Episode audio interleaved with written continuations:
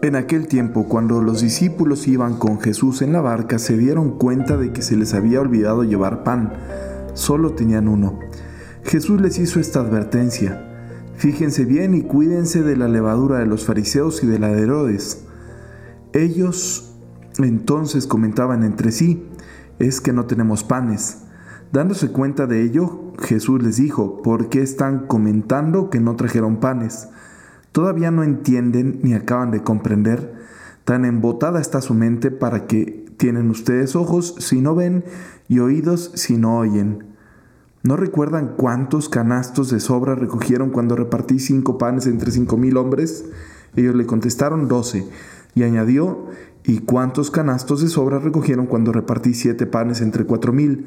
Le respondieron siete. Entonces él dijo, ¿y todavía no acaban de comprender? Es bien curioso este diálogo, ¿no? No sé si ustedes lo sienten, pero eh, parecería como si estuvieran hablando de dos cosas distintas. Primero, los discípulos van en la barca con Jesús y se dan cuenta de que se les olvidó llevar pan.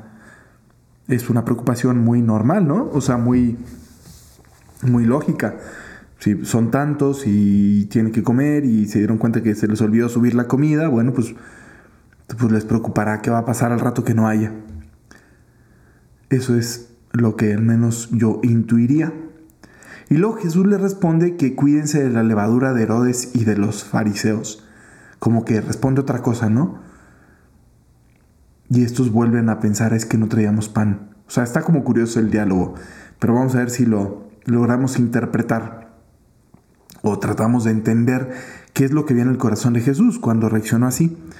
Lo primero es, quizá pensar a qué se refiere Jesús con esto de la levadura. Ya lo había utilizado en otros momentos, ¿no? Eh, ustedes son la sal de la tierra, etcétera, pero sean como la levadura en la masa. Que sin que cuando el reino de los cielos es como una mujer que arrojó un poco de levadura en masa y sin que se diera cuenta ni con todo, ¿no? Fermentó toda la masa. Pues el Señor sabe que hay realidades que son como eh, pequeñas, casi imperceptibles, que se pierden, entre comillas, en el sabor general pero que son las que hacen que se pueda dar eso.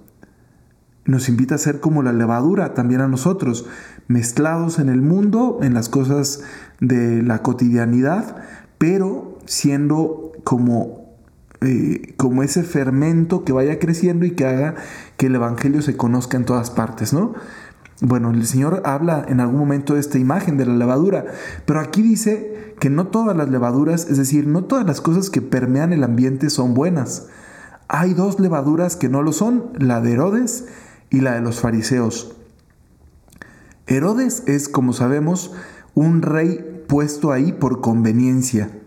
O sea, es un rey que ni siquiera pertenece al pueblo de Israel, es un rey que fue impuesto por poderes exteriores que medio cuida al pueblo de Israel porque se lo encomendaron, porque pues, es su terruño, porque es su reino, le conviene, pero que siente cero respeto por las tradiciones del pueblo y por lo que los motiva y más bien es alguien que lo único que le importa es estar bien con él y con sus apetitos. Lo único que quiere es estar a gusto, cómodo. Herodes que es un zorro, Herodes que se la vive ahí viendo cómo maquinar y cómo quedar bien con todo el mundo y cómo complacer a todos para acabar complaciéndose a sí mismo nada más. Esa mentalidad que va creciendo en el corazón de muchos eh, de nosotros en ocasiones, ¿verdad? El acomodarnos a la opinión del público, de la gente, el no querer confrontar, el querer quedar bien con una parte y con la contraria, el querer este como movernos ahí entre, entre las comodidades y los placercitos, el no dejar que nada nos exija, el rehuirle la vuelta a las responsabilidades, el vender nuestra autonomía a un poder superior si ese poder superior me da placercito. Qué fuerte todo esto, pero qué real. ¿Cuántas veces no estamos así? Entregados a otra realidad, dejando que otra realidad nos esclavice siempre y cuando yo no pierda mi margencito, mi cierto coto de comodidad. Y por el otro lado están los fariseos, que además son contrarios a Herodes, ¿verdad? Los fariseos.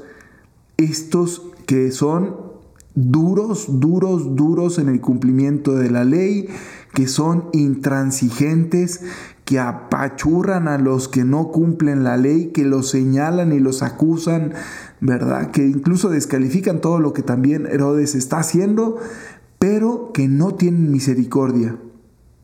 Por un lado está la levadura de, Herodes, ¿verdad? Que cada quien haga lo que se le pegue la gana, todos a gusto, todos cómodos, viva el placer. Y por otro lado están estos otros que son exigentes, a rajatabla, durísimos, pero con un corazón lejano a Dios.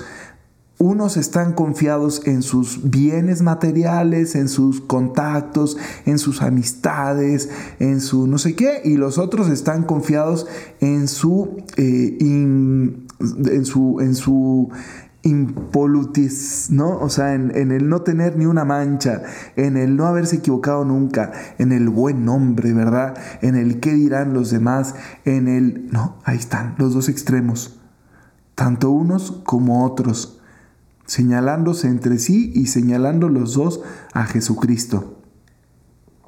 Esos son los dos riesgos en los que podemos caer. Dos posturas, ¿verdad? Tan fijados en los mandamientos y en no sé qué, pero no los mandamientos por amor, sino el cumplimiento de las reglas y ser durísimos con nosotros de juicio y con todos los demás y, y pobre de aquel que mira ya cometió un error y ay vamos encima y lo criticamos y cómo se atreve y ay habráse visto y los chismes y las no sé qué y por otro lado los que parece que les vale gorro, ¿verdad? Y, ah, ¿no? Entonces ahí están y convivimos con ellos. ¿No tienen ustedes amigos así que parece que son doñas perfectas, doños perfectos, que nunca se han equivocado, que jamás y que ya andan acusando a los otros y señalando y escandalizándose hipócritamente. Y por otro lado, los que ya les vale gorro y que también llevan su vida como si fuera un relajo. Esos dos extremos son los que tenemos que evitar. En medio que está Jesús, que les dice a sus apóstoles, dejen ya de preocuparse de qué van a comer. Yo estoy con ustedes, yo soy Dios. O sea, les preocupan estas cosas por comelones como a los de Herodes o por, híjole, que van a pensar de mí que me equivoqué como los fariseos. No, Jesús dice, si tienen que comer, pídanmelo a mí, yo les voy a dar de comer. Y les menciona dos ejemplos donde él multiplicó literalmente los panes y sobraron. Entonces igual nos dice a nosotros, deja de preocuparte, primero si es nada más, no sé, tienes una preocupación económica o tienes una preocupación familiar o tienes una preocupación personal o tienes una preocupación moral, deja de preocuparte nada más pensando como piensan los Herodes en, ay, mis privilegios, mis comodidades, mis lujitos, mi no sé qué. Deja de preocuparte desde esa perspectiva. Y deja de preocuparte también como los hipócritas. ¿Qué van a decir los demás? ¿Qué van a opinar? No sé qué, mi buena fama, yo que siempre he podido y ahora resulta que no puedo y no. Deja de preocuparte por eso. Y preocúpate por la subsistencia, por lo que te ayuda a vivir bien, a vivir mejor. Eso es lo que te ofrece Dios. Lo que te ayude a vivir mejor. Eso es lo que deberíamos estar procurando y eso es lo que nos debería estar preocupando. Entonces, poner nuestro corazón en la confianza que si Jesús va conmigo en la barca, el Señor sabe de lo que necesito y sabe cuánto necesito de aquello que necesito y ya me lo dará, fiarnos un poquito más de la providencia y saber que el Señor me está dando lo suficiente, lo necesario, que si yo busco primero el reino de Dios, lo demás me vendrá por añadidura y no caeré ni en un extremo ni en el otro, sino que estaré en el centro con Jesús con Jesús al centro, con Jesús en el corazón, para que yo pueda seguir avanzando y creciendo y desarrollándome y llegando a mi plenitud. Que Dios nos conceda esta gracia, la gracia de confiar plenamente en Él, en que Él es Dios y sabe lo que necesito, y entonces sí convertirme en la buena levadura en la levadura de los cristianos, en la levadura del reino de Dios, que ayude a hacer que el mensaje de Jesús transforme la sociedad en una sociedad más justa, más ecuánime, más equilibrada, más libre, más feliz. Que tengan ustedes un excelente día, pórtense muy bien, bye bye.